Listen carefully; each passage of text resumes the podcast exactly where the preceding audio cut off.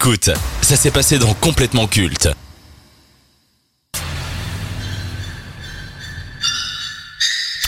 Noël, c'est également la période où l'on regarde des films en famille. Alors si vous êtes un chômeur longue durée, vous avez forcément regardé ces œuvres à deux balles et de qualité médiocre parlant de Noël. Elles passent généralement l'après-midi sur TF1 après le journal de 13h. Mais heureusement, les chaînes nous proposent de revoir des grands classiques du cinéma pendant les vacances. Du Père Noël est une ordure à Maman j'ai raté l'avion, c'est l'occasion de retomber en enfance et de passer d'agréables moments en famille. Mais parmi toutes ces œuvres, il y a de grands cinéastes qui ont réalisé des films de Noël tout en s'éloignant de l'esprit Noël.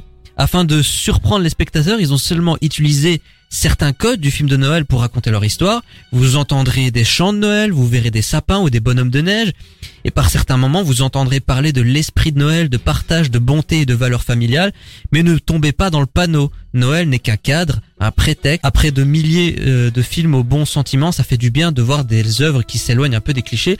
Et c'est le cas de Piège de cristal, film de John McTiernan sorti en 1988. Premier volet de la saga Die Hard, ce long métrage va renouveler les codes de l'action movie, notamment grâce au style et à la mise en scène de McTiernan. Grâce à ce film, Bruce Willis deviendra une immense star à Hollywood et l'un des emblèmes du cinéma d'action avec Sylvester Stallone et Arnold Schwarzenegger.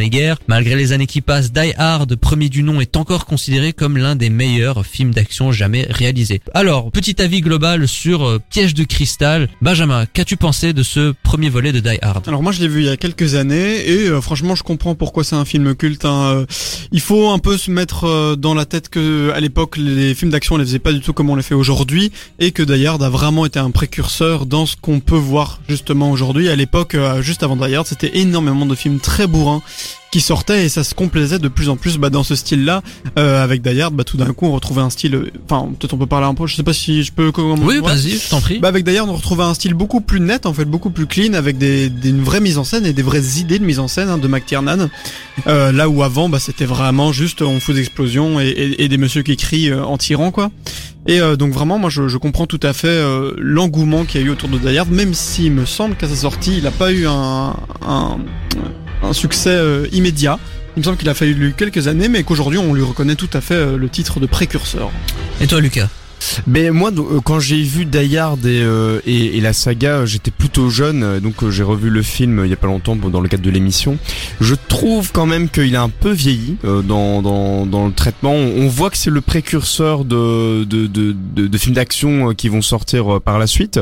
Euh, mais après, c'était pas un mauvais moment, quoi. Comme Benjamin, je lui reconnais les, les qualités qu'on lui retrouve évidemment, et, et c'est loin d'être un mauvais moment. Maintenant, je trouve qu'on on en parle tellement de Die Hard euh, que bah vo- voilà genre c'est pas forcément le film d'action vers lequel je vais me tourner en premier en tout cas. Alors vous l'avez dit, le film est précurseur, euh, il a été novateur et a, a un peu posé les bases. Mais en quoi Piège de cristal est si novateur? En quoi Piège de cristal est si culte? Enfin, je veux dire, c'est par rapport à sa mise en scène, c'est par rapport euh, à Bruce Willis, c'est par rapport au ton qui mélange un peu l'action movie, l'humour et le cadre de Noël. Est-ce que c'est un peu tout ça qui fait que Die Hard est un peu unique Benjamin? Alors oui, tout ce que tu as cité, je suis convaincu que c'est ça, euh, avec pour moi en premier quand même la mise en scène. Mais effectivement, je trouve que dans les personnages aussi, il y a un traitement qu'il n'y avait pas jusque-là, où en fait c'est des personnages qui sont construits avec une dose d'humour, c'est clair, mais en fait c'est des personnages aussi euh, imparfaits, et c'est des personnages qui se retrouvent dans des situations dans- desquelles ils doivent euh, se démerder. Mais c'est pas des situations faciles pour eux. Là où avant on avait souvent des brutes euh, qui euh, bah, tuaient tout ce qui bougeait, Là, ici, avec euh, John McClane, on a quelqu'un qui est dans une situation dans laquelle il ne veut pas se retrouver et qui va devoir arriver à se démerder malgré tout ça. Et donc, il, il subit quelque chose, il ressent quelque chose. Et donc, pour moi, ça, ça a été aussi un, un grand changement. Ouais, et, et dans la même idée que Benjamin, en fait, je pense que c'est le côté très humain de McLean du coup qui est qui est novateur et qu'on retrouvera dans d'autres films par la suite. euh, Et ça se détache complètement d'un Stallone, euh, comme disait Benjamin, qui est juste une grosse brute euh, qui veut buter parce que c'est sa guerre. bah là, euh, euh, euh, McLean, euh, c'est un humain, il fait des blagues. Yippee pauvre con. Oh, t'as bien. hein Euh, voilà, donc du coup, c'est ça, je pense, qui rend le film aussi attachant, c'est que c'est l'humanité de ces personnages. Euh, par rapport à Bruce Willis, c'est un peu le film qu'il a qu'il a iconisé. C'est son premier grand rôle euh, auprès du grand public. Est-ce que le film aurait fonctionné sans Bruce Willis? Vous aurez mis par exemple un, un Stallone ou un Schwarzenegger qui étaient les, les grosses figures du cinéma d'action à l'époque. Est-ce que le film aurait eu le même succès, le même impact? Non, je pense, je pense pas. Pardon, je, Non, je vas-y, te coupe, euh, je mais je pense pas parce que du coup, euh, Stallone c'est trop une figure de la de, de l'action movie des années 70 quoi. Et donc du coup, si on l'avait mis Tu le vieillis, il a commencé Ouais, euh, au même après- moment que Bruce Willis. Ah ouais, mais en tout cas, oui. il a il a trop cette image d'un d'une grosse brutasse, tu vois, euh, qui qui euh, qui tire un peu sur Ah, tout. Ouais, le côté Là, Rambo. là où euh, Bruce Willis, euh, mais il est c'est pas une montagne de muscles quoi. Euh, Genre même dans euh, dans Piège de cristal, il, il est un peu grassouillet quoi. Tu il a il est musclé, mais euh, genre c'est pas le le type que t'imagines euh, te retrouver à marcher sur du verre et à buter des, des Allemands quoi. Moi, Schwarzenegger, euh, non. En plus, l'année d'avant, en 87, il sortait Predator aussi avec McTiernan, donc pour moi, de toute manière, ça aurait pas fonctionné. Et puis, il est trop sérieux. Stallone, pourquoi pas? Dans dans le style un peu bah, de Rocky. De, moi, j'aime bien dans, j'adore dans Rocky son personnage un peu perdu, un peu euh, loser en fait. Et euh, je pense que ça aurait pu fonctionner dans un Die ça aurait peut-être pas donné la même chose. Mais à nouveau, comme tu le disais tout à l'heure, c'est la direction d'acteur qui est le plus important. Euh, c'est la vision du réalisateur, donc peut-être que quelque chose de, que de nouveau et d'autres se serait construit, et, je pense que ça aurait pu être hyper intéressant. Avant de revenir pour euh, la deuxième partie consacrée à Piège de cristal réalisé par John McTiernan, petite question par rapport au cadre de Noël. Est-ce que ça rajoute vraiment quelque chose ou on aurait pu s'en passer? Un atout, euh, je dirais pas, mais euh, c'est indéniablement pour moi un film de Noël de toute façon puisqu'il se passe à cette période-là. Et je pense que ça peut rajouter quelque chose pour moi. Ça cadre peut-être un peu le film euh, et l'histoire dans un monde qu'on connaît, à une, époque, enfin une période qu'on connaît, et où du coup ça peut vachement crédibiliser ce qui se passe aussi, je pense.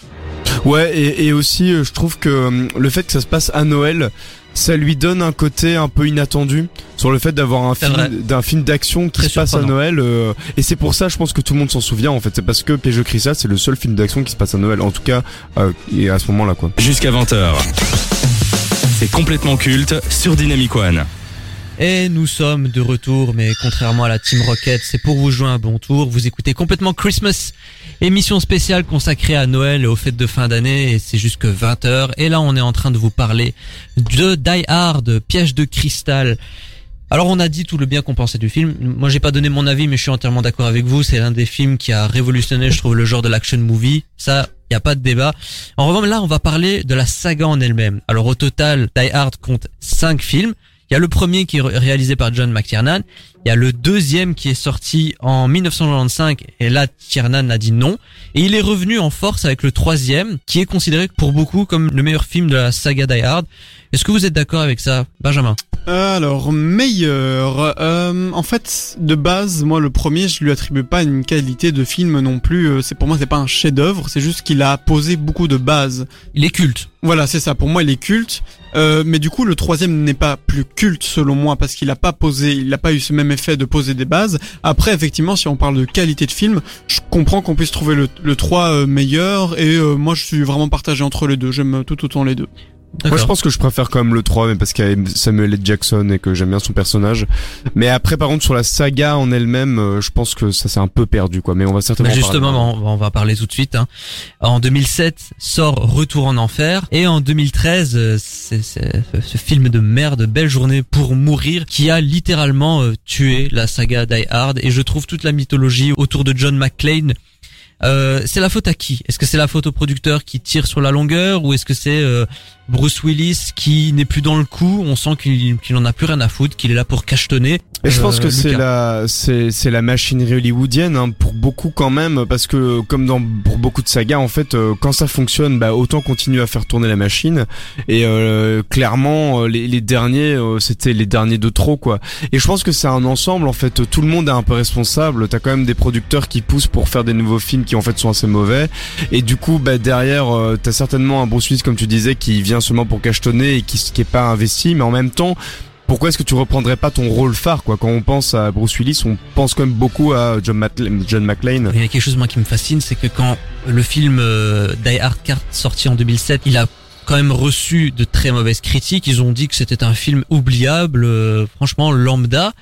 Ils ont quand même remis le couvert en 2013 avec euh, Mais- une, bonne jour- une belle journée pour mourir. quoi. Ouais, mais c'est comme Terminator et ce genre de truc. C'est euh, t'as toujours un mauvais qui sort et ils vont se dire, je vais en ressortir un derrière comme ça, on va oublier le précédent, quoi. Et ça Mais, mais pour le coup, malgré les deux derniers films qui sont très oubliables et très mauvais, est-ce que ça a malgré tout détruit le mythe John McClane, le mythe Die Hard, ou on va quand même s'en rappeler pour les trois premiers films? Benjamin Euh, non, pour moi, on va, on va s'en rappeler, hein, c'est clair. C'est sûr qu'on va un peu oublier les deux derniers qui, pour moi, rentrent un peu dans un schéma de, cinéma d'action qui, s'est facilité avec le temps, hein, qui est devenu de moins en moins euh, travaillé. Euh, après, c'est sûr que pour moi, on va garder les, deux, trois premiers euh, de toute façon. Et pour moi, en fait, pour revenir sur la question vite fait, c'est que c'était pas une bonne idée pour moi d'en faire une grande saga. Je veux dire, l'intérêt du premier était de montrer que n'importe quel personnage peut avoir une très mauvaise journée où il, il se passe plein de trucs de merde, mais à partir du moment où c'est genre la cinquième journée, bah ça commence à faire moins de sens en termes de de- de- d'identification qu'on peut avoir avec le personnage. Est-ce qu'au final, ben Die Hard égale McTiernan? Euh, pour moi, oui. Je pense que McTiernan a vraiment eu. euh, et, et en fait, moi, je suis toujours subjugué par le fait qu'il est sorti en 87 Predator et en 88 Die Hard. Je trouve que en un an, il se passe tellement de choses euh, dans sa vision et, et dans ce qu'il propose au cinéma. Même si euh, Predator est pas mauvais, hein, mais euh, je trouve que c'est tellement pas les mêmes films. Et tout d'un coup, il pose des bases d'un genre nouveau et même encore plus tard, hein, il, il a fait euh, des, des très très bons films selon moi. Et euh, c'est quelqu'un qui a vraiment pas eu la carrière qu'il méritait, euh, McTiernan. Je vous ai dit en intro que c'était un film atypique qui se passait à Noël. Il y a bien sûr euh, Piège de cristal. Il y a également L'arme fatale, le premier L'arme fatale avec Mel Gibson et Danny Glover. Je sais pas si vous l'avez vu. euh, Il y a longtemps. Il y a Batman le défi également. Ça se passe à Noël et euh, Tim Burton, je trouve qu'il fait quand même quelque chose d'assez dark avec euh, cette suite de bah, de Batman euh, sortie en 1900 euh, 1990 début des années 90 en tout cas. Il y a Family Man avec Nicolas Cage. Kiss Kiss Bang Bang. Alors je sais pas si vous avez vu ce film, c'est un peu le, la résurrection de Robert Downey Jr. après son passage en désintox. Donc si vous l'avez pas vu, je vous le recommande, d'autant plus qu'il y a Val Kilmer et Val Kilmer, bah, comme Travolta, comme Willis, sont un peu perdus hein, avec leur choix de carrière. Et Eyes Wide Shut de euh, Stanley Kubrick, qui se passe également pendant les périodes de Noël. Et là, c'est pas du tout un film familial. ne le regardez pas avec vos Allez, les enfants. Il y a Joyeux Bordel avec euh, Jason Reitman. Là, c'est euh, un film à la Projet X, complètement con-con, mais ça se passe à Noël. Euh, et, et de Romain d'Argent.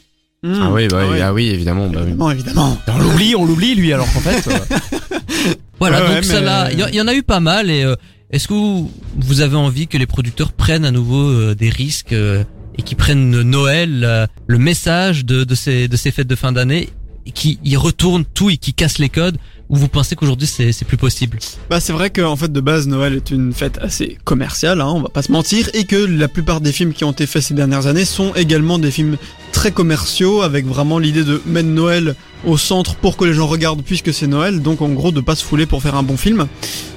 Donc moi je pense que c'est possible, mais qu'il faut pas, il faut faire quelque chose qui dénote avec l'esprit de Noël en fait.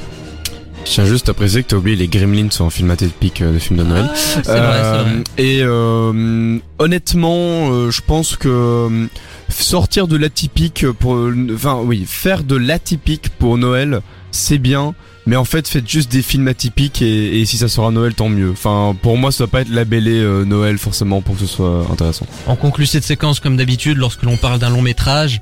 Piège de cristal, un peu, beaucoup, passionnément, à la folie ou pas du tout? Benjamin Euh, beaucoup, parce que c'est comme un film qui je trouve très important. Après, moi, le cinéma d'action, j'adorais, enfin j'adorais. Non, j'aimais bien quand j'étais plus petit, mais aujourd'hui, ça me passionne moins. Lucas Beaucoup, euh, beaucoup, euh, euh, mais, euh, mais pas pour les mêmes raisons parce que du coup, pour moi, euh, j'aime beaucoup le cinéma d'action, mais du coup, je vais me diriger vers d'autres films d'action en fait maintenant.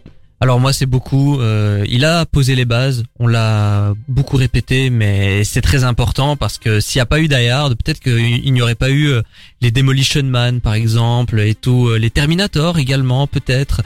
Donc euh, pour moi ce sera beaucoup et puis euh, c'est Bruce Willis quoi, il, était tellement excellent à l'époque, c'est dommage que il en ait plus rien à foutre. Donc euh, Vidéo Club c'est terminé.